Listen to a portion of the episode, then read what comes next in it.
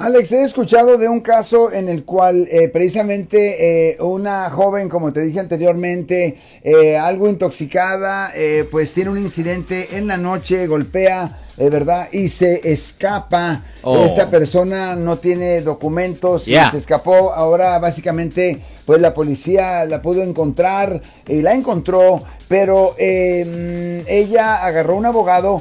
Pero las autoridades no, no, lo han, no la han molestado, no han ido a buscarla, eh, está todo callado, eh, ella está trabajando. Eh, ¿Qué es lo que está pasando mientras eso está ocurriendo? Primero le voy a preguntar, ¿usted sabe si ya le han presentado los cargos oficialmente? No, eso es lo que digo, no ha pasado nada en ese caso. Ok, soy ya contratado a un abogado, pero todavía no le han presentado los cargos oficiales. Que yo sepa, no. Ok, porque cuando sí le han presentado los cargos a alguien Ajá. y la persona ha salido bajo fianza y simplemente está bu- Ok. esperando su fecha de corte, Ah. generalmente no les hacen nada. A ese Correcto. punto siempre está esperando su fecha de corte. Ahora, Aunque, bueno, ok, ya, Ahora. ya entramos en otro porque tampoco ella tiene ah, documentos. But that's Ok, another o- story. o- ok, otra historia. ok.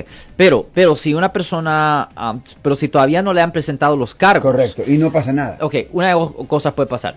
Es posible que la policía ha mandado am, los reportes a la fiscalía ya. ah, y el caso simplemente está bajo investigación o la fiscalía simplemente no ha hecho la decisión todavía para presentar los cargos formales. Ahora, para un hit and run, pegar y, pegar y correr cuando alguien Y sufre daños. un daño, cuando sea hay daño, La persona termina en el hospital. cuando hay daños, Ajá. es una felonía, es un delito grave que conlleva una pena potencial de hasta ah, tres años en prisión, pero si la persona sufrió daños graves, La, la herida. ok, si la herida es grave, le agregan castigo adicional de tres a cuatro años adicionales a esos tres años a- a la persona que es acusada de pegar y correr.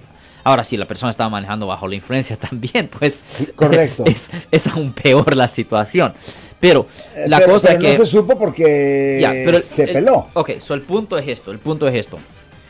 Solo hay, solo podemos decir que estaba manejando bajo la influencia. Ok, Porque, so, porque nunca supo. porque no hay evidencia. Con certeza. So, como digo, ellos tienen tres años, la fiscalía tiene tres años Ajá. desde la fecha del incidente para presentar los cargos. Mm. Ahora, si no lo hacen dentro En del curso de tres años, el estatus de limitaciones expira y ya no pudieran presentar esos cargos. man. Pero eso no pasa, ¿no? O sea, Ah, sería difícil. Pasa a veces, es raro, pero sí pasa.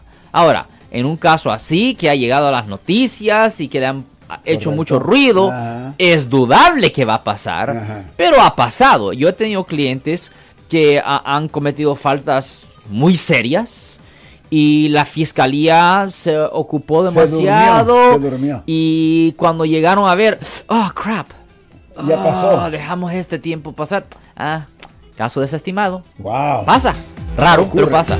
Yo soy el abogado Alexander Cross. Nosotros somos abogados de defensa criminal. That's right. Le ayudamos a las personas que han sido arrestadas y acusadas por haber cometido delitos. Si alguien en su familia o si un amigo suyo ha sido arrestado o acusado, llámanos para hacer una cita gratis. Llámenos para hacer una cita. Ese número es el 1 800 530 1800. Estamos aquí en toda la área de Bahía.